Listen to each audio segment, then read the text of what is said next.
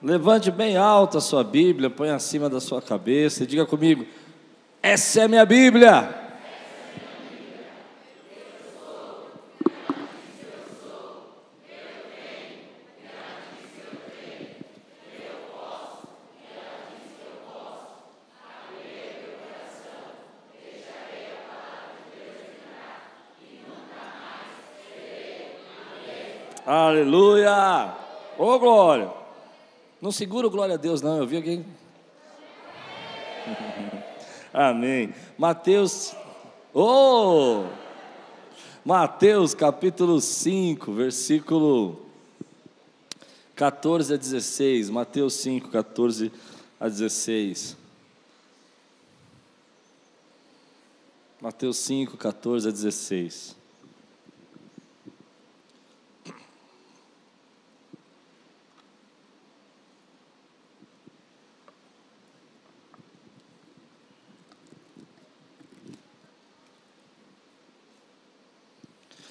Vocês são a luz do mundo.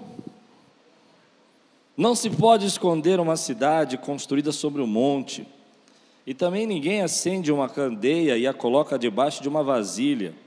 Ao contrário, coloca no lugar apropriado, e assim ilumina todos os que estão na casa.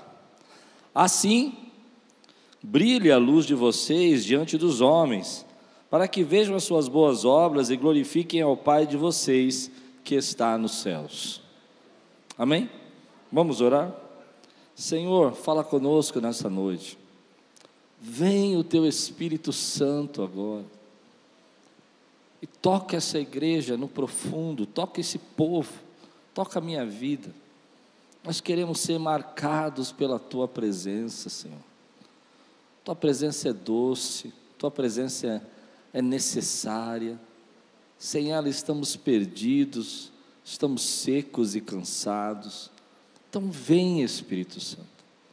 Vem nessa noite, fala profundamente comigo, fala com essa igreja, fala com esse povo, edifica, fortalece, os põe de pé para a glória do teu nome, Senhor. Em nome de Jesus. Amém. Hoje eu quero conversar com você sobre você e Jesus. Você e Jesus. Eu não quero falar com você sobre você e Jesus, espera, não fica preocupado. Daquele jeito que a gente imagina. Ah, Deus está cobrando de você isso, você precisa orar mais, você precisa buscar mais. Tudo bem, talvez você até precise, mas não é sobre isso que eu quero falar com você. Eu quero falar sobre você e Jesus, da forma como Jesus vê você e da maneira como Ele quer operar na tua vida do jeito que Ele quer trabalhar em você. Às vezes nós ficamos vendo, e quando a gente fala sobre falar de Jesus e nós, a primeira coisa que vem na nossa cabeça é: Ih, ele vai falar do que eu fiz no verão passado. Mas na verdade eu não vou falar sobre isso, não. Deixa o Espírito Santo falar se ele tiver que falar. O que eu quero falar com você, escute, pensa comigo. Empresas gastam milhões na sua imagem. Elas procuram os melhores modelos, procuram as pessoas mais atléticas, procuram as pessoas mais famosas, para que elas usem lá por cinco minutos o produto delas, por 30 segundos, para que elas entrem no lugar ou que elas participem de um projeto. Gastam milhões com isso para chamar a atenção de todo mundo, e deve funcionar, porque todo mundo faz isso. Então você tem uma marca, você logo imagina aquela marca relacionada àquela pessoa. E assim a nossa sociedade investe, cresce, prospera, vende, anuncia. Eu sei que você está pensando, o que tem a ver comigo, eu e Jesus, isso? O que tem a ver é que o plano de marketing de Deus para essa sociedade é você. Ele não escolheu um atleta, ele não escolheu um super famoso, ele pode até usar o super famoso, super famoso, mas ele usou pessoas simples e comuns como eu e você. E ele escolheu você para levar o reino dele até as pessoas. Ele escolheu você para levar a graça dele até as pessoas.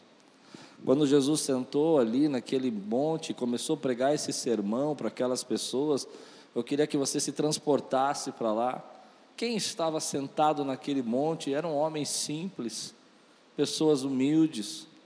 Era um lugar bonito, mas deserto. Se for aonde eu estive, é um lugar até diferente do que a gente imagina, é uma relva verde, um lugar simples. E as pessoas sentadas ali, que moravam naquela região, muitas delas pessoas que viviam das suas seus rebanhos, na pesca. E Jesus olha para essas pessoas simples e fala: Vocês são a luz do mundo. Já pensou o que isso quer dizer? Aquelas pessoas mais simples da sociedade, muitas delas não tinham escolaridade nenhuma, talvez não soubessem nem ler. Ele olha para essas pessoas e fala assim: Ei, deixa eu contar para vocês algo que vocês não sabem a seu respeito. Vocês são a luz do mundo. O plano de Deus para alcançar essa sociedade é você. O plano de Deus para mudar essa sociedade é você. O plano de Deus para salgar essa terra e dar sabor a esse mundo é você. O plano de Deus para espantar as trevas que nós vivemos nos dias de hoje, que tentam atacar nossas famílias, que tentam atacar as nossas crianças, é você. É como se Jesus estivesse sentado hoje, é por isso que eu falei que eu quero falar sobre você e Jesus. É como se ele estivesse sentado hoje aqui no nosso meio e ele olhasse para você do jeito que você é, com os medos que você tem, com os problemas que você tem, e ele transformasse essa igreja no, no Sermão do Monte. E nesse lugar ele dissesse assim: Olha, eu quero explicar para você na linguagem que você vai entender. Eu vou usar você para fazer toda a propaganda para o meu reino, para que as pessoas conheçam o meu poder e a minha glória. Você é o meu garoto propaganda. Você é a luz do mundo. Você é o sal da terra. Você é aquele que vai dar sabor a essa vida e vai, vai expulsar as trevas. Mas a maioria de nós, a gente não se sente assim. A maioria de nós, a gente não entende que Deus quer operar milagres, Deus quer falar conosco, Deus quer se comunicar conosco, para que Ele possa ah, levar o reino dele através de você. Em outros textos, Jesus falou: Vós sois as minhas testemunhas. O que, que ele quis dizer? Ele quis dizer: vocês vão ver coisas que ninguém mais já viu, vocês vão experimentar coisas que ninguém jamais experimentou, vocês vão sentir coisas e ver a glória de Deus como ninguém viu, para que vocês possam testemunhar do meu reino e para que vocês possam falar da minha glória. Diga eu sou testemunho. Agora, nós na prática não nos sentimos luz do mundo. Na prática, nós não nos sentimos sal. E aí que está o problema entre você e Jesus.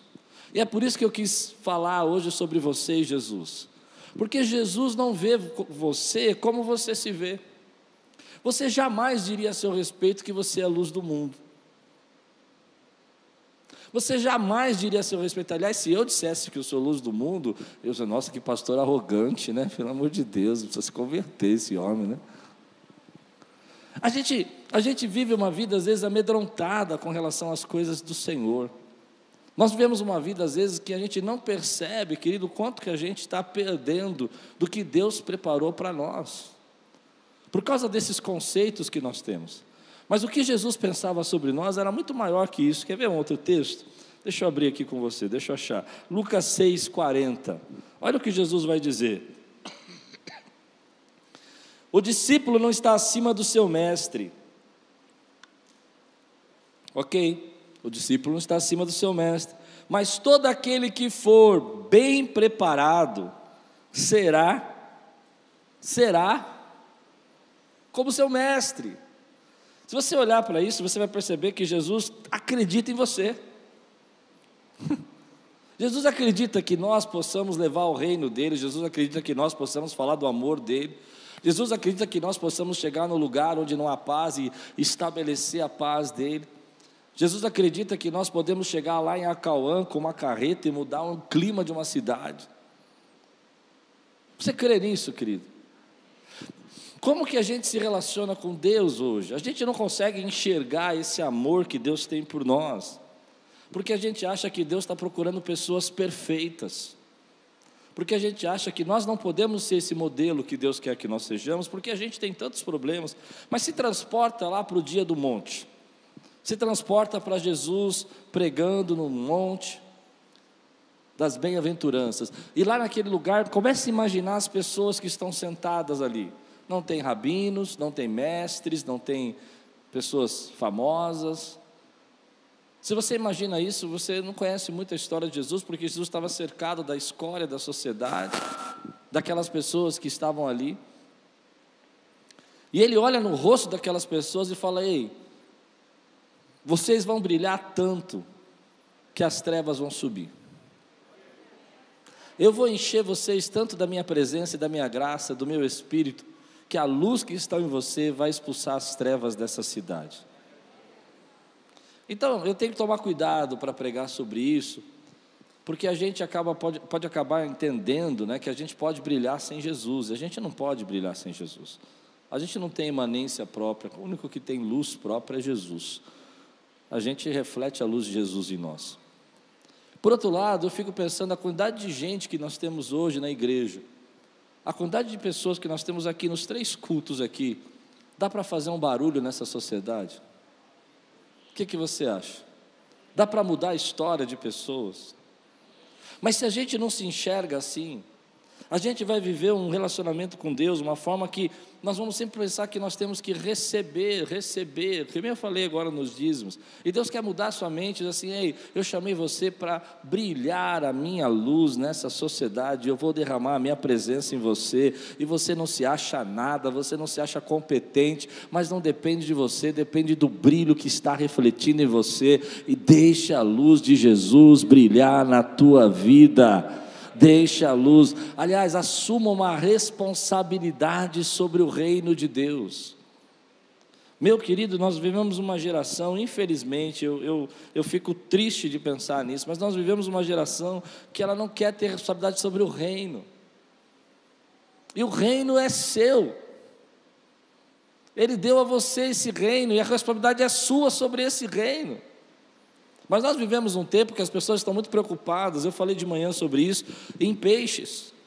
Quantos peixes eu vou conseguir pescar? Quantos peixes eu vou ter nessa pesca milagrosa? Falei de manhã sobre isso. E na verdade, Jesus não está preocupado em peixes, Jesus está preocupado em te dar um destino e um propósito na sua vida. Que você entenda que você é luz desse mundo, querido. Então é isso que me faz sentir a necessidade de ter comunhão com Deus, porque eu entendo que Ele quer mudar as casas, Ele quer mudar as famílias, Ele quer mudar as crianças, Ele quer mudar os jovens, Ele quer marcar essa geração com o fogo do Espírito Santo e com o avivamento dele para essa geração, e Ele está levantando gente simples como você. Hoje eu recebi um testemunho lindo de uma irmã nossa que foi fazer uma, uma obra social lá na Bahia. Ela levou um monte de coisa para a Bahia e foi para a Bahia. E lá ela faz todo ano um projeto social. Eu não conheço muito esse projeto, mas ela leva muita coisa para lá. E ela disse assim, pastor, é, o pastor lá da igreja que nós estamos ajudando me convidou para pregar. Mas eu nunca preguei, pastor. Eu falei, é mesmo? Que bênção. Ela é, o que, que eu faço? falei, prega. Mas, pastor, prega. E hoje ela me mandou um recado dizendo assim que ela tinha pregado, que tinha sido uma bênção, que Deus tinha usado a vida dela, que ela gostou de pregar. Achei lindo isso. Parabéns, Elaine. Foi, gostou de pregar. E no final ela escreveu assim, muito bacana, ela falou assim: "E já me convidaram para pregar no sábado no encontro de casais". É disso que eu estou falando de um povo que é ativado pela presença do Espírito Santo, pela graça de Deus. E quando você deixa de lado um pouco as suas coisas, quando você deixa de lado os seus problemas, você deixa de lado aquilo que você quer receber, bênçãos de Deus vão alcançar você, porque Ele vai brilhar a glória dele sobre tua vida, meu irmão. Tem gente que já ficou encolhida tempo demais, e Deus está dizendo: chegou a hora de ativar você com a minha presença. Tem gente que já se escondeu 10 anos, você já ouviu 50 mil horas de pregação. Chegou o tempo de Deus tomar a tua vida e usar a tua boca. E Ele vai usar, querido, aonde você está. De manhã o pastor Celso me contou um testemunho tremendo, porque Deus está ativando isso na igreja, é por isso que eu estou pregando. Tem gente que vai dizer assim para mim, pastor, mas eu já fiz tudo isso. Que bom, Deus tem um renovo para você essa noite para começar de novo, então tente mais uma vez. Ah, mas eu me dediquei e não cheguei a lugar nenhum. Não, não foi por isso. Você chegou onde tinha que chegar, porque se você não tivesse dedicado, não tinha chegado a lugar nenhum mesmo. Foi Deus quem supriu as suas necessidades segundo as riquezas e glória. Meu irmão, Quanto, quantos de nós nós conhecemos que nós estamos amedrontados, acolhidos, encolhidos, com medo das pessoas, com medo de falar em público, com medo de conversar, com medo de expressar a nossa fé, com medo de falar do amor de Deus? Mas eu vou fazer uma pergunta aqui agora: quantos têm um testemunho aqui nessa igreja sobrenatural na sua vida? Levante a mão. Levante sua mão. Quantos têm de verdade? Levante a mão. Não vamos fazer diferente. Posso, posso agitar aqui hoje? Quem tem um testemunho poderoso, fica de pé e que aconteceu algo sobrenatural, levanta aí, quero ver. Você não tem, não. Você não tem, não acredito que você tenha. Quem tem, fica de pé, quero ver quem tem. Fica de pé. Se você tem um testemunho, um testemunho é porque você é testemunha dele. Então fale, as pessoas precisam saber o que Deus fez na sua vida. Aleluia! Levante sua mão e diga assim: as pessoas precisam saber. Eu quero ouvir você dizer: as pessoas precisam saber. Elas não precisam saber para a tua vaidade, elas precisam saber porque você é testemunha da glória dEle. O que, que vale esse testemunho todo guardado para você?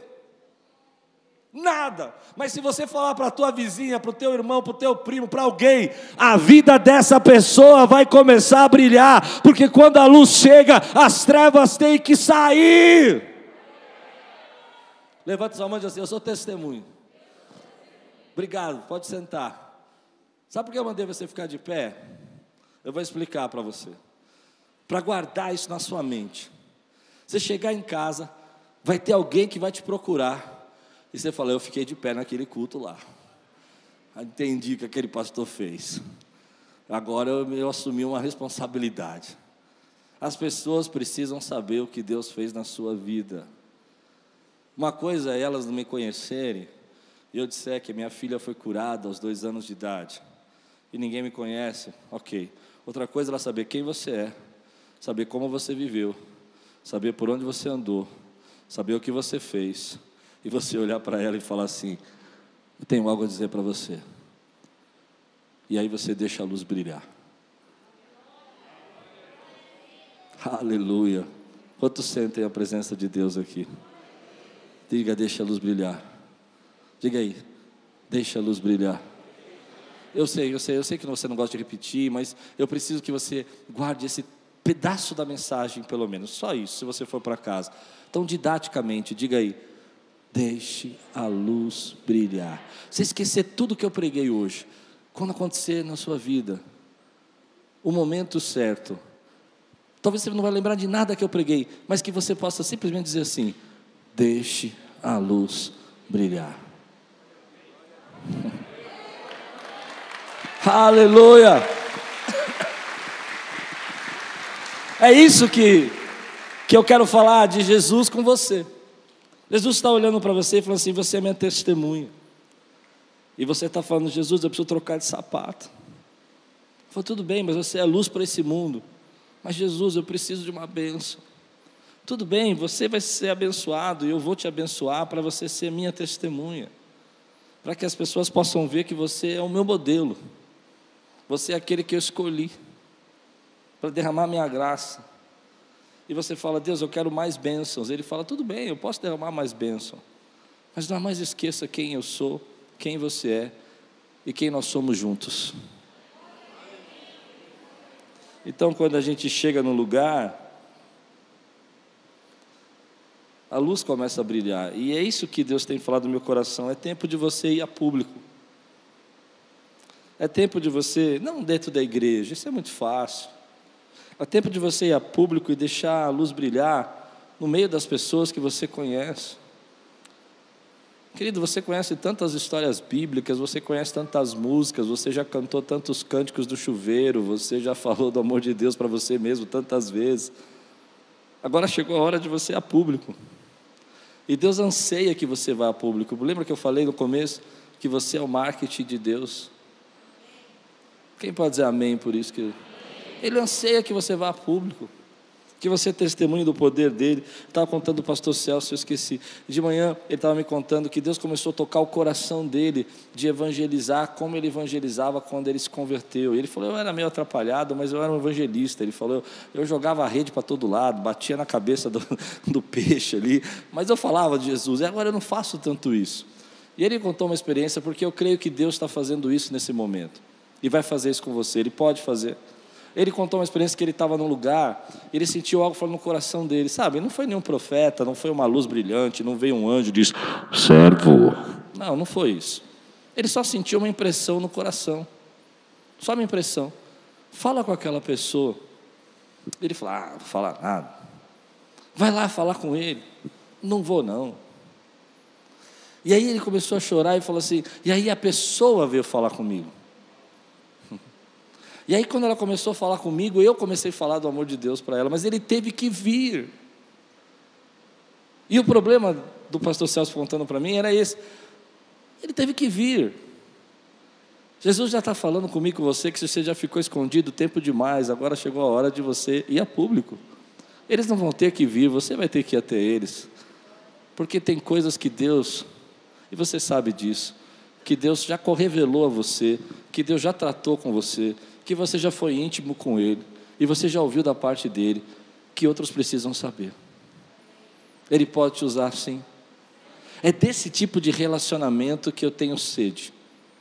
É desse tipo de relacionamento que eu creio que Deus está fazendo aqui na Quírios. É esse tipo de relacionamento que Deus está tocando corações da nossa igreja nesse tempo. Levantando pessoas, tocando vidas, abençoando gente, Deus quer usar os seus dons, Deus quer usar a sua sabedoria, o conhecimento que você tem, para brilhar, para fazer com que as pessoas conheçam o amor dele.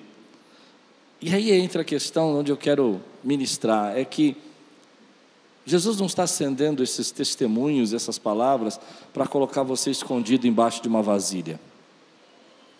Escute. Jesus falou nesse texto: não se acende uma lâmpada e põe ela debaixo de uma vasilha. E aí tem algo que Deus revelou para mim. Nesse tempo, a artimanha do diabo não é fazer você esquecer a Deus. Não é fazer você, por exemplo, dizer que você não acredita em Deus. Para mim, essa acontece, mas é, é, é mais difícil. Para mim, a maior batalha que a igreja está passando é que o inimigo está tentando colocar a nossa luz debaixo de uma vasilha. Quem consegue entender o que eu estou pregando agora?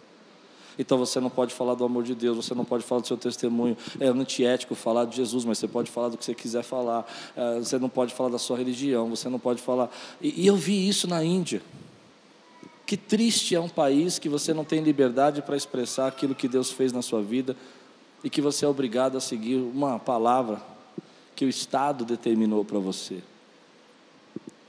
Eu temo que um dia a ira dessa sociedade contra nós cristãos chegue a um ponto que nós não possamos ter as nossas escolas cristãs, porque eles vão dizer que isso é uma forma de fazer a cabeça das crianças. Eu temo um dia que essa perseguição contra nós seja tão grande, de não podemos falar do amor de Deus e da graça de Deus, que as pessoas não permitam a gente ter uma faculdade como faculdades presbiterianas ou batistas ou metodistas, que são excelentes faculdades em São Paulo, porque elas fazem parte de um grupo religioso. É esse tipo de artimanha que o inimigo está tentando colocar a luz debaixo do cesto. Outrora nós levantamos escolas, faculdades e, e, mudamos a sociedade. A escola bíblica dominical começou para ser uma escola para ensinar as crianças a lerem e a escrever. Foi assim que começou a ter alfabetização no início da escola dominical. Não sei se você sabe o início da escola dominical, mas foi assim. Um grupo de cristãos começaram a receber as crianças aos domingos para ensinar a ler e a escrever. E aí surgiu a escola dominical por meio da palavra bíblica. Isso foi alfabetizando. E agora a gente tem que colocar a nossa luz embaixo de um cesto e a gente não pode falar que Deus nos cura. Quantos estão entendendo o que eu estou pregando? Mas Deus, querido, não quer colocar a, tua, a, luz dele que brilha em você embaixo de um cesto. E no meio dessa sociedade, eu venho aqui dizer para você: deixe a luz de brilhar. Então tem outras artimanhas. Eu falei de coisas macros que a gente vive hoje, que eu percebo que a gente vive nessa sociedade, porque a gente não pode falar da graça de Deus publicamente, você não pode falar. Ah, algumas redes sociais agora estão limitando os cultos que a gente manda, palavras, estão não, não entregam para todas as pessoas, reduzem. Por quê? Porque nós estamos estão tentando colocar a luz embaixo de um cesto. Mas existe uma outra forma que o diabo trabalha, assim e, e para aprender essa luz que você tem, suas mágoas, suas tristezas. E sem você perceber, você se foi colocando debaixo desse cesto, dessa vasilha. Sem você perceber, Deus tinha te dado um chamado, um dom, e você vai se colocando debaixo disso. Eu me lembro quando garoto, 15 anos de idade, eu já liderava os, os adolescentes da nossa igreja. Eu não era uma pessoa muito é, calma que nem hoje, né? Mas já liderava os jovens adolescentes, e fiquei tão magoado com algumas situações da igreja que eu abandonei tudo ali. Não queria mais ajudar, nem participar, nem estar junto. Até meus 17 anos, eu fiquei praticamente 18, uns três anos sem me envolver em absolutamente nada da igreja. Meu, da minha infância até meus 15 anos, sempre trabalhei na igreja, ajudei, socorri, é, levantei situações, mexia no som, cuidava da, das crianças, dava aula para juniores, ah, cuidava dos adolescentes, levava a galera para os embaixadores do rei, quem é batista aqui acho que vai lembrar disso, que era um grupo de meninos. Fazíamos acampamento, cuidava de acampamentos gigantes. Mas por causa de mágoas e tristezas, quando chegou dos meus 15 aos meus 18 anos, eu simplesmente sentava no último lugar da galeria, chegava 15 minutos atrasado e saía 15 minutos mais cedo para ninguém conversar comigo. Eu só ia na igreja porque eu tinha medo de que ia para o inferno se eu morresse na semana. Então eu ia na igreja. De repente eu estou aqui, de repente Jesus me leva, né? tem, tem pena de mim. Só ia por isso. E eu não percebi que Deus estava colocando tanta coisa dentro de mim, tanta experiência boa com jovens, adolescentes, mas por causa de mágoas e tristezas e calúnias e pensamentos, eu comecei a colocar tudo que Deus tinha colocado dentro de mim dentro de um cesto. E eu vejo uma geração, querido, fazendo isso nesse tempo, mas Deus está tá trazendo para você clareza, fazendo você enxergar que o que Ele tem feito e o testemunho que você tem não é para te colocar num cesto, não o inimigo vai tentar fechar tua boca, circunstâncias vão tentar fechar tua boca, problemas vão começar a fechar tua boca. Há uma batalha espiritual muito maior, querido, do que essa batalha que a gente fica pensando, ai, meu carro quebrou, o inimigo se levantou. Não, é uma batalha mesmo de calar a nossa boca, de não deixar a gente falar da graça de Deus, mas eu estou dizendo, deixe a luz de Jesus brilhar na tua vida. Eu não sei se quem está conseguindo me acompanhar aqui, meu irmão. Então as coisas vão acontecer, e as mágoas vão acontecer, e uma geração inteira vai se escondendo, uma geração inteira de evangelistas, uma geração de profetas, uma geração inteira de pastores, uma geração inteira de levitas, uma geração inteira querido, de, de, de professores, de mestres, se escondendo embaixo de um cesto, porque na igreja teve tal problema, porque passou por tal dificuldade. Basta, meu irmão, deixa a luz de Jesus brilhar. Eu denuncio denuncio essa artimanha desse tempo, onde você, é claro, viva a tua vida, faça aquilo que Deus colocou no seu coração, seja muito feliz. Aliás, eu gostaria muito, eu, no final da pregação, eu vou ministrar sobre isso, que essa geração entendesse que é possível ser amigo de Deus e viver o plano de Deus e viver uma vida que você não é frustrado e viver uma vida que você possa ser abençoado. Meu irmão, põe na tua cabeça isso. Deus não frustra sonhos sonhos, Deus faz os sonhos acontecer na nossa vida. Mas existe uma geração, querido, que, que de jovens também, que acabam pensando dessa maneira: não, mas se eu me entregar, se eu me derramar, e vão colocando aquilo que Deus tem colocado dentro da sua vida embaixo de um cesto. Ah, eu não me relaciono mais com ninguém, eu não converso mais com ninguém, eu vou à igreja, não tenho amigos. Meu amigo, meu irmão, vós sois a luz do mundo. Você acha que as pessoas não vão tentar parar essa luz que vai brilhar na tua vida? Você acha que eu nunca tomei pedrada na vida, meu irmão? Mas eu não vou deixar aquilo que Deus acendeu na minha vida ficar para baixo de um cesto. Tem muito de Deus dentro de mim, mais do que eu imagino. Tem muito de Deus dentro de você, mais do que você imagina. Mas a gente vê essa geração. Então, a primeira coisa que a gente precisa entender, se a gente quiser ser luz do mundo, é que vai ter pessoas que vão querer colocar aquilo que Deus quer acender na tua vida embaixo de um cesto. E vão querer falar assim: não, não ora desse jeito, você está buscando demais, não se entrega tanto, você está fazendo isso para aparecer.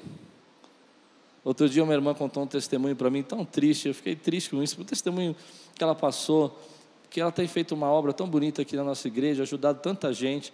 E ela recebeu um recado de uma pessoa, falou assim: Olha, você faz isso só para aparecer lá na igreja. Ela me ligou chorando, falou: Pastor, eu não faço para aparecer. Eu falei: Eu sei. Mas a pessoa falou para mim que eu faço para aparecer, pastor, então eu não vou fazer mais nada. Eu falei: Não, você vai continuar fazendo o que Deus mandou você fazer, porque aquilo que Deus acendeu na tua vida não vai para baixo de cesto nenhum. Não se acende uma lâmpada. Agora você entendeu não se acende uma lâmpada. Quem acendeu a lâmpada? Jesus. Ele não acende essa lâmpada para colocar debaixo de um cesto. Ele acendeu essa lâmpada para que ela possa iluminar. A segunda coisa que você precisa entender sobre essa batalha que a gente passa é que a luz, querido, ela não disputa nada com as trevas. Ah, existe uma batalha entre luz e trevas. Eu entendo essa frase, entendo que ela tem o seu lugar, mas a luz não disputa nada com as trevas. A luz é soberana sobre as trevas. Você não chega no seu quarto, por exemplo, quando você vai dormir, ou você entra na sua casa e está tudo escuro, e você acende um interruptor e fala, briguem aí, e fica esperando a luz brigar com as trevas para ver quem ganha. Você faz isso? Nossa, está demorando. Hoje as trevas estão muito trevas. Não, você não faz isso. Quando a luz chega, quando a luz chega, o que, que acontece? As trevas têm que ir embora.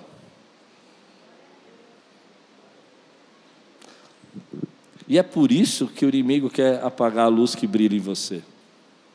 Porque ele não tem como competir com a luz que brilha em você. A gente às vezes acha que não, que as trevas são mais fortes e as pessoas têm medo de se envolver com as coisas de Deus. Eu escuto muito isso, as pessoas dizem, não, mas eu não posso me envolver. Querido, quando a luz brilha, as trevas têm que sair. Uma pequena luz é suficiente para dissipar um quarto escuro. E quando a luz chega, aquilo que estava oculto é revelado, e aquilo que não era esclarecido começa a ser visto de verdade. Eu vou explicar isso. Quando você era criança, você tinha medo de dormir no escuro? Você ficava olhando para o guarda-roupa, vindo formas? Já aconteceu de você estar dormindo à noite e você ficar olhando assim no escuro e ver lá uma toalha e você achar que é um dragão, um monstro, e falar, Jesus, está amarrado. Ficar imaginando isso. E aí você fica com muito medo. Já aconteceu com você? E ficar imaginando, eu ficava olhando para o guarda-roupa, minha mãe tinha um guarda-roupa daqueles velhos que tinha aquelas, aquelas coisas aquelas decorações assim, e aquilo no escuro parecia umas bocas assim. Eu queria, eu queria morrer com aquilo. Eu ficava no escuro olhando e ficava imaginando os dragões olhando para mim e tal. Mas eu aprendi uma coisa, que aquilo é fruto da minha imaginação, porque quando eu chegava na luz e abria e acendia a luz, eu falava, é só o armário. Porque a luz esclarece. A luz revela aquilo que você não consegue enxergar. Tem muita gente que está nas trevas e está enxergando formas como se fosse realidade. Mas quando você chegar e deixar a luz brilhar, a luz vai esclarecer o que é real e o que é mentira. Ah, não, irmão. Só eu estou com voz ruim. Quem não está, dá um glória a Deus bem forte aí, meu irmão. Você entende isso? As pessoas estão vivendo nessa sociedade, vendo formas e achando que aquilo é real, vendo sombras e imaginando que aquilo é realidade, mas quando a luz de Jesus chega naquele lugar, a luz esclarece o que é real. Então, meu irmão, você precisa entender isso. Não há disputa, não há luta. O que há, na verdade, é o brilho de Jesus naquele lugar, porque Deus te deu uma autoridade. É sobre isso que eu quero falar entre você e Jesus. Ele deu uma autoridade à igreja dele, ele deu uma autoridade ao povo dele. Ele falou para aquelas pessoas simples que estavam ali na montanha, disse assim: Vós sois a luz do mundo. Eu fico imaginando, esse aí, esse pescador é a luz do mundo, meu Deus, estamos perdidos. E através desses pescadores, ele revolucionou o mundo, ele mudou a história. Eu não acho que a gente, eu, por exemplo, vamos revolucionar o mundo inteiro. Mas uma coisa eu tenho no meu coração: vou revolucionar onde eu passar. Porque aonde eu passar, eu vou deixar a luz brilhar. Eu não tenho capacidade de revolucionar o mundo inteiro. Talvez isso Deus use outros servos dele para fazer. Mas onde eu vou passar e aonde eu chegar, vou brilhar. Porque vós sois as minhas testemunhas.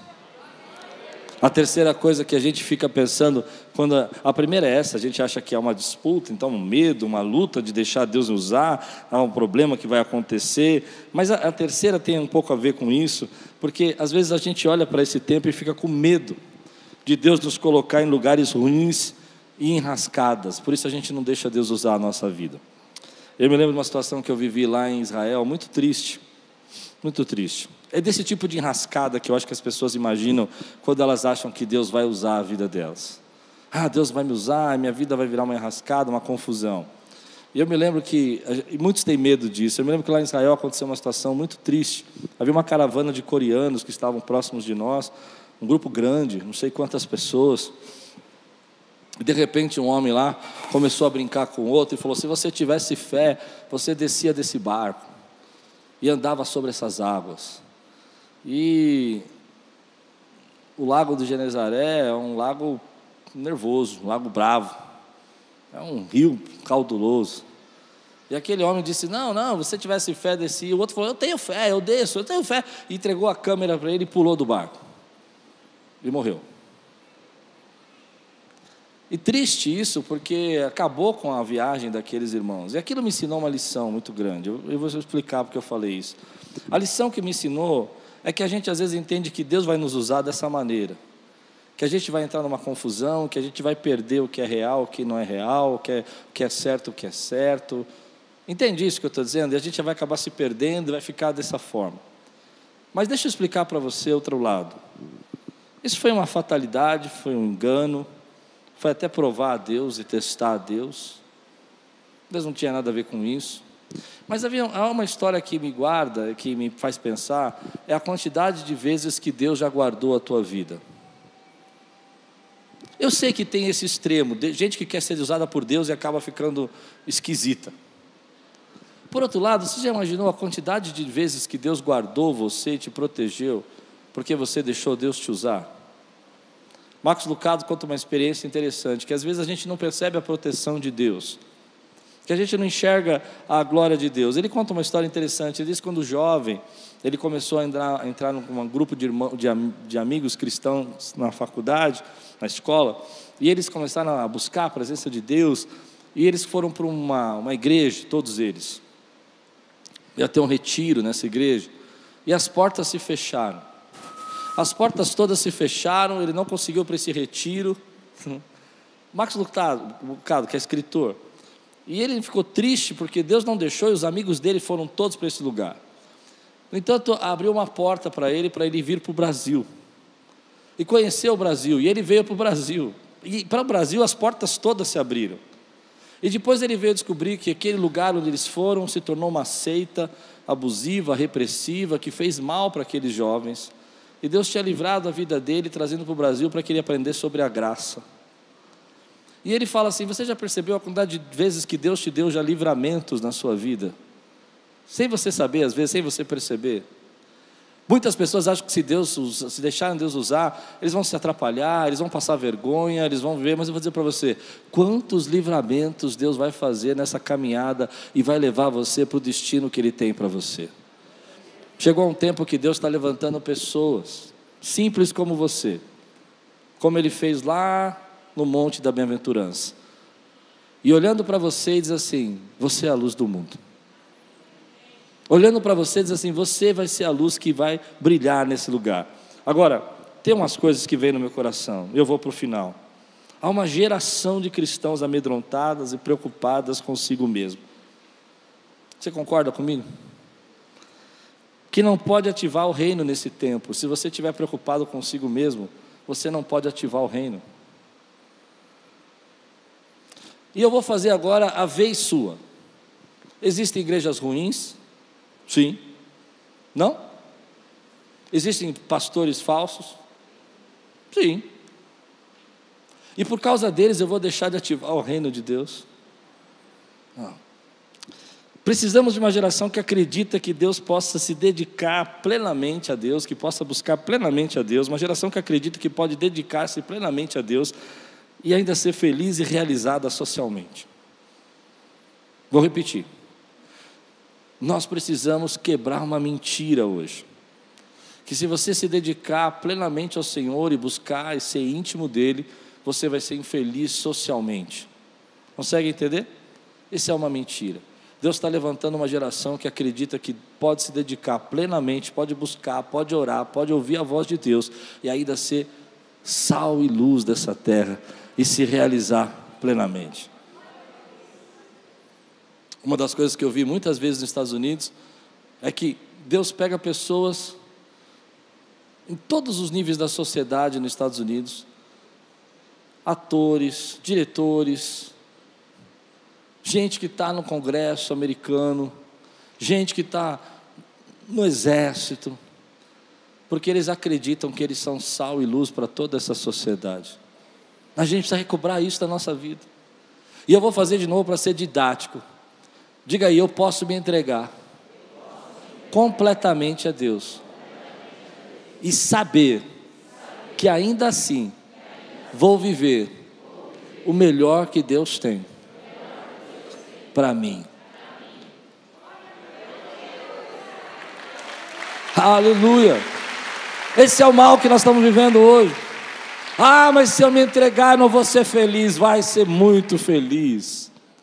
Você vai viver histórias que você nunca imaginou que ia viver, porque você é minha testemunha. Há uma outra coisa aqui.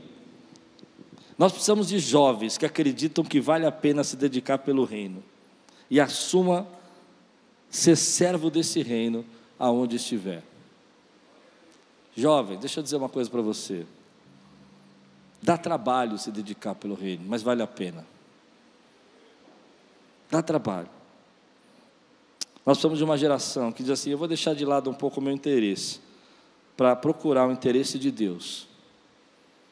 Eu vou deixar de lado um pouco os meus sonhos para ouvir os sonhos de Deus para a minha geração porque eu sei o meu papel, eu sei quem Ele é, eu sei quem eu sou, e eu sei o que Ele quer fazer através de mim e por mim.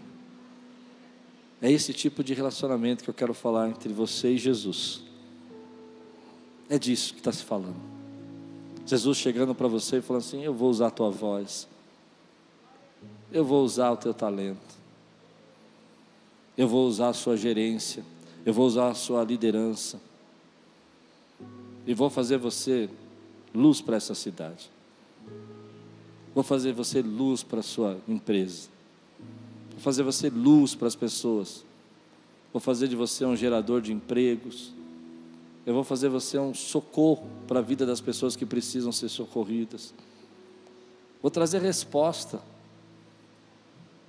Porque onde você chega, onde você põe a planta dos teus pés, o reino de Deus chega com você. Porque vós sois meus embaixadores, vós sois as minhas testemunhas, vocês são meus amigos, já não chamo mais de servos. É esse relacionamento que Jesus quer ter com você. E quando você busca o reino, essas coisas que a gente se preocupa tanto, comer, vestir, elas vão ser acrescentadas na nossa vida. Quantos recebem essa palavra hoje?